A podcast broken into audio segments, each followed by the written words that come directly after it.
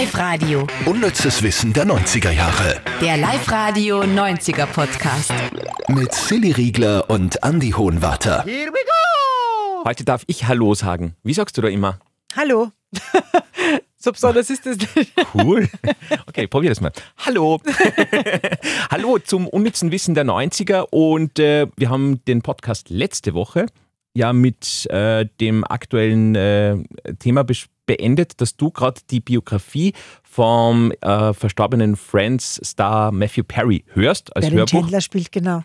Und äh, du wolltest uns da auf dem Laufenden halten, weil du warst das letzte Mal noch nicht ganz fertig. Ich habe jetzt vom Hörbuch, ich glaube, es ist wirklich nur mehr Dreiviertelstunde über. Und äh, ich habe jetzt extra mitgeschrieben, dass ihr unseren Podcast-Hörern, äh, außer ihr wollt nicht gespoilert werden über das Buch, dann bitte einfach ab, hm, zwei, drei Minuten nach vorne gehen. Aber falls ihr es nicht selber lesen wollt, habe ich für euch die, die, die drei coolsten Fakten rausgesucht. Also die drei für mich größten Aha-Momente, wo ich dachte, boah, das ist jetzt richtig cool. Ja? Und das war das letzte Mal schon so stark. Das, Was habe ich das letzte Mal erzählt? Ah, das sind Dinge, die ich nicht vergessen werde. Das mit, dass der arme Bur im Flugzeug gesessen ist, alleine ohne seine Eltern. Schild. Genau, Mhm. genau. Und eigentlich sind es vier, aber immer noch drei klingt so gut. Ja, gut. Versteckt. Jetzt erzähl den ja vierten, erzähl einfach jetzt so und dann starten wir Ranking. Und zwar das vierte, das habe ich richtig spannend gefunden. Grundlegend muss man sagen, das Buch, es geht in, in, in 80 Prozent im Buch oder sagen wir 70 Prozent vom Buch geht es nur um, welche Drogen er wann genommen hat oder welchen Alkohol er wann wie geschüttet hat und, und ja. Die restlichen 20 Prozent sind dann, äh, welche Frauen er am Start gehabt hat und die restlichen 10 Prozent, welche Freunde er hat. Also es geht sehr viel um Drogen und da geht es eigentlich immer, wo er sich die Tabletten wieder checkt hat, wie die gewirkt haben, wie viel er genommen hat und wirklich von einer Droge auf die nächste. Also es ist wirklich War er da, ist er da irgendwie stolz oder war er da peinlich berührt über, über das? Oder? mm, schwierig zu sagen. Es sind immer wieder Dinge passiert, wo du denkst, eigentlich, äh, das muss doch jetzt der Moment gewesen sein, wo er aufwacht und, und sagt, jetzt hör auf mit dem. Aber das ist nie kommen. Er hat, er hat sogar, ihm hat es ja sogar wegen, wegen irgendeiner Droge, kriegst Verstopfungen und wegen dieser Droge hat es ihm dann den Dickdarm zerrissen. Und da war er im Krankenhaus, da war er, glaube ich, im Koma ein paar Tage und so weiter. Und nicht einmal das hat ihn dazu gebracht, weil er hat dann natürlich Schmerzen gehabt. Jetzt hat er wieder Schmerzmittel genommen und die waren aber genau der Grund, warum er eigentlich verstopft war. Also es hat nie dieses Aufwachen gegeben. Mhm. Das ist irgendwie krass. Ja. Und das ist also traurig, wenn man drüber spricht. Aber ich habe jetzt für euch die, die spannenden Dinge rausgenommen, weil eben sagt, das mit den Drogen, das muss man eben einleitend erklären, damit das alles Sinn macht. Er hat auch gesagt, in Friends, ich glaube neun Staffeln hat es gegeben, wenn du Friends anschaust, dann siehst du genau, auf welcher Droge er gerade war.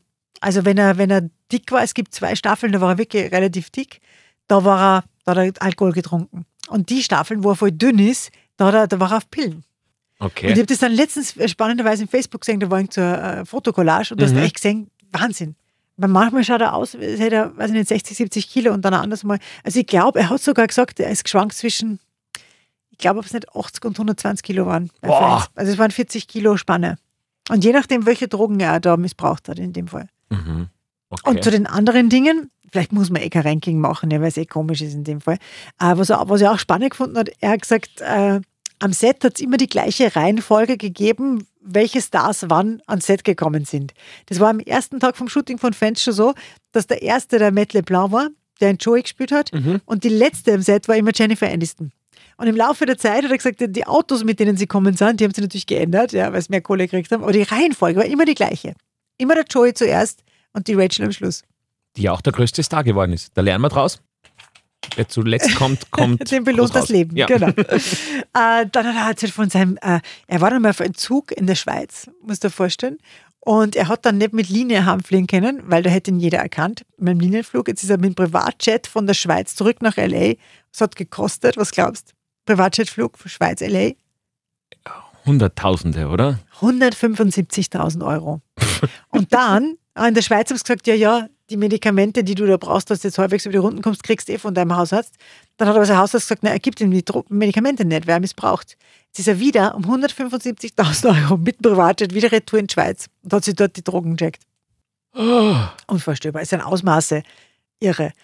okay. Und dann, was ich extrem spannend gefunden habe, war, er war ja mit der Julie Roberts zusammen, eine Mhm. Zeit lang. Und da hat er geschrieben, wie sie sich kennengelernt haben. Und das war irgendwie total nett, weil äh, angefangen hat es, dass die Produzentin von Friends, die wollte Julie Roberts als Gastschauspielerin haben. Und die hat zum Matthew, und Julie Roberts hat dann gesagt, ja, aber nur, wenn es eine Storyline mit Matthew Perry kriegt. Jetzt hat die Produzentin gesagt, Matthew, du schickst dir jetzt Blumen, der Julie Roberts.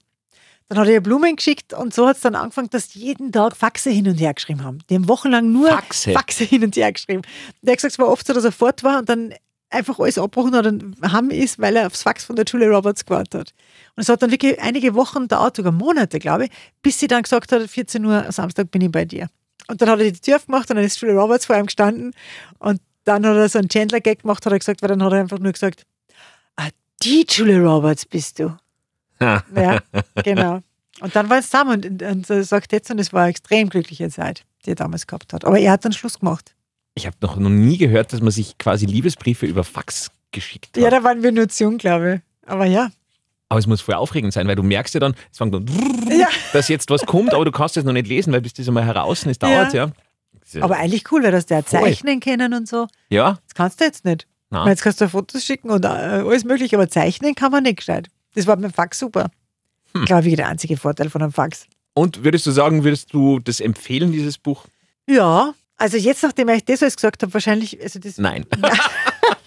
aber und, und das, im restlichen Buch geht es wirklich nur eigentlich um, um Drogenmissbrauch und wie er das alles angestellt hat. Eigentlich unvorstellbar. Der hat sich dann oft aufs Hotelzimmer eine Flaschen Wodka liefern lassen in die Badwand, haben sie einmal eingestellt. Und der hat dann auch eine Flaschen Wodka getrunken am Tag. ist unvorstellbar. Aber sein Körper ausgehalten hat, dass der überhaupt so lange gelebt hat. Mhm. Ja, traurig, echt traurig, weil er schreibt halt einfach, man kommt da halt nicht weg als Süchtiger. Gell? Ich glaube, das können wir uns gar nicht vorstellen, wie das ist, wenn man so tief drinsteckt. Mhm. Weil das tust du nicht freiwillig. Und er hat immer gesagt, er wollte immer Ruhm, Ruhm und berühmt sein und äh, das hat alles nicht ausgefüllt. Das hat die Lehre nicht weggemacht, das Berühmtsein. Wäre nur darum gegangen, dass er seinen Eltern irgendwie gefällt, oder? Dass er da ein wenig Aufmerksamkeit kriegt, die er nicht gekriegt hat. Ja, genau. Haben wir das auch noch psychologisch Ja. analysiert? Super. Okay, dann starten wir los mit dem unnützen Wissen von dieser Woche. Platz 3. Akte X. Ja. Ich glaube, jeder, der den Podcast hört, muss man nicht erklären, oder? Warum grinst du so? Habe ich was falsch gesagt? Na, noch, noch nicht. Aber es kommt bestimmt, oder? Wieso Mulder und Scully? Wir wissen ja nicht, ob wir da was falsch sagen, weil wir uns da nicht so gut auskennen. Na, Mulder und Scully können wir schon sagen. Das kennen wir ja, Ja, das stimmt. mittlerweile. Ja. genau, es geht um Aliens und Übernatürliches. In den Hauptrollen eben die FBI-Agenten Mulder und Scully. Und die Scully, also äh, Gillian Anderson, kennt ihr jetzt aus der Erfolgsserie Netflix, äh, Netflix-Erfolgsserie, wie heißt die Sex Education? Da Mhm. spielt sie auch mit. Äh, die hat in der Serie Akte X ein sehr berühmtes Vorbild gehabt, was ich echt cool finde. Nämlich Clarice Starling, die Agentin aus dem Film Schweigen der Lämmer, gespielt von Jodie Foster. Darum hat Scully auch rote Haare gehabt. Und noch ein Fun Fact: Jodie Foster hat sogar einen Gastauftritt in der Serie gehabt. Sie hat einmal einem Tattoo, das Leute umgebracht hat, ihre Stimme geliehen. Ja, ihr habt richtig gehört, einem Tattoo, das Leute umgebracht hat. Mit der Stimme von Jodie Foster. Ja? Sehr geil. Platz 2. So, immer wieder gern bei uns äh, die Rockband der 90er Guns N' Roses. Habt ihr schon ein Foto geschickt, gell? Wir haben ja letztens mal geredet über Ja! Guns N' Roses T-Shirts und sie hat mich so inspiriert. Du hast zwar gesagt, du stiehlst deiner Schwester eines für mich, aber ich habe mir gedacht, na, jetzt bin ich alt genug und jetzt kann ich mir selber so eins kaufen. Und es steht ja fantastisch. Gell? Ich liebe, ich habe sogar letztens in der Arbeit auch gehabt. Ich finde es sehr alltagstauglich. Also man, man denkt sich nicht, oh, Na, obwohl so ein Totenkopf drauf ist. Ja. Aber irgendwie schaut es sehr, ja, ich finde es außerdem ist so, weißt ich, ich freue mich total, dass so T-Shirts wieder in sind. Es gibt ja nichts Bequemeres als so ein T-Shirt. Mhm. Nur dazu so Oversize, Dingsy-Bums ist sehr sensationell. Genau. Äh, aber was wollte man eigentlich erzählen? Nämlich was richtig Geniales über Guns N' Roses Frontman Axel Rose. Ein bisschen erschreckend, aber es war so, ein Konzert in Stockholm, Guns N' Roses Frontman Axel Rose hat sich in einer Hotelbar völlig voll laufen lassen, völlig voll. Völlig untypisch. Ja. Und dann hat er mit einem Gast zum Streiten angefangen. Und völlig durchgedreht, Hotellobby demoliert. Als ein Wachmann dazwischen gekommen ist, ist es dann passiert, er hat diesem Wachmann ins Bein gebissen. Die Nacht hat er dann in einer Ausnüchterungszelle verbracht. Platz 1. Schauspielerin Sandra Bullock, die ja wirklich nichts an, an Hübschheit eingebüßt hat seit den 90ern. Das ist so eine fesche Frau. Oder? Und die schaut aber, an- bei Nicole Kidman sieht man ja ganz deutlich, dass die jetzt nicht eine Naturschönheit ist, sondern dass die ordentlich was gemacht hat. Aber Sandra Bullock, die schaut aus, als würde die einfach nicht altern, weil sie irgendwie viel Wasser trinkt oder so. Die ist ein Jennifer Lopez-Typ, oder? Die, die wird nicht älter. Aber wir wissen, warum sie so jung ausschaut. Es ist nicht Botox oder sonst irgendwas. Sie schwört auf chinesische Kräuter und Akupunktur. Botox hat sie gesagt, ja okay, aber hat viel zu viele ähm, Nebenwirkungen und das wäre jetzt gefährlich. Deswegen nur chinesische Kräuter und Akupunktur.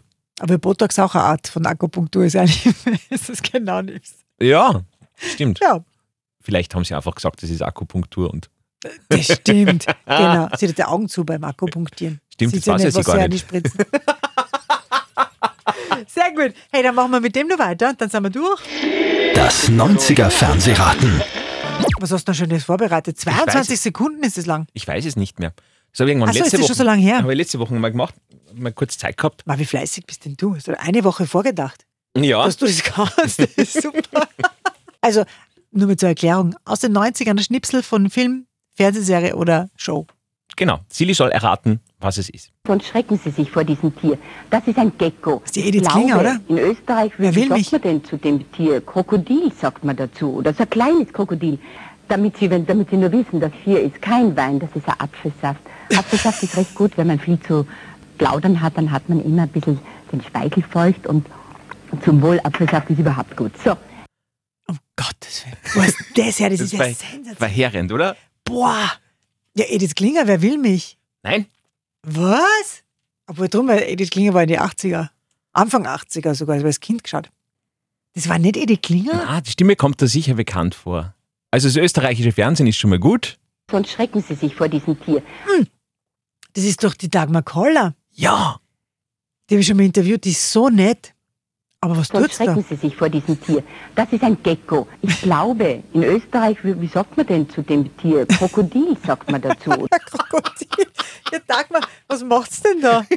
Ich habe keine Ahnung, was ist das? Hat Ja. die mal eine Serie gehabt oder eine Sendung? Die hat eine Zeit lang den Wurlitzer moderiert und das Na. ist ein Ausschnitt aus dem Wurlitzer. Na, Muss man für unsere deutschen Hörer dazu sagen, das war so eine äh, Musikwunsch-Show, also da konnte man sich Musikvideos wünschen, die dann gelaufen sind und äh, ja, da hat es dann auch verschiedene Gastmoderatoren gegeben und sie war eine davon und sie hat das besonders ist das super. Und dann hat es äh, dahin geplaudert und hat dann gemeint, das ist ja Apfelsaft und kein Wein, weil für den feuchten Speichelfluss.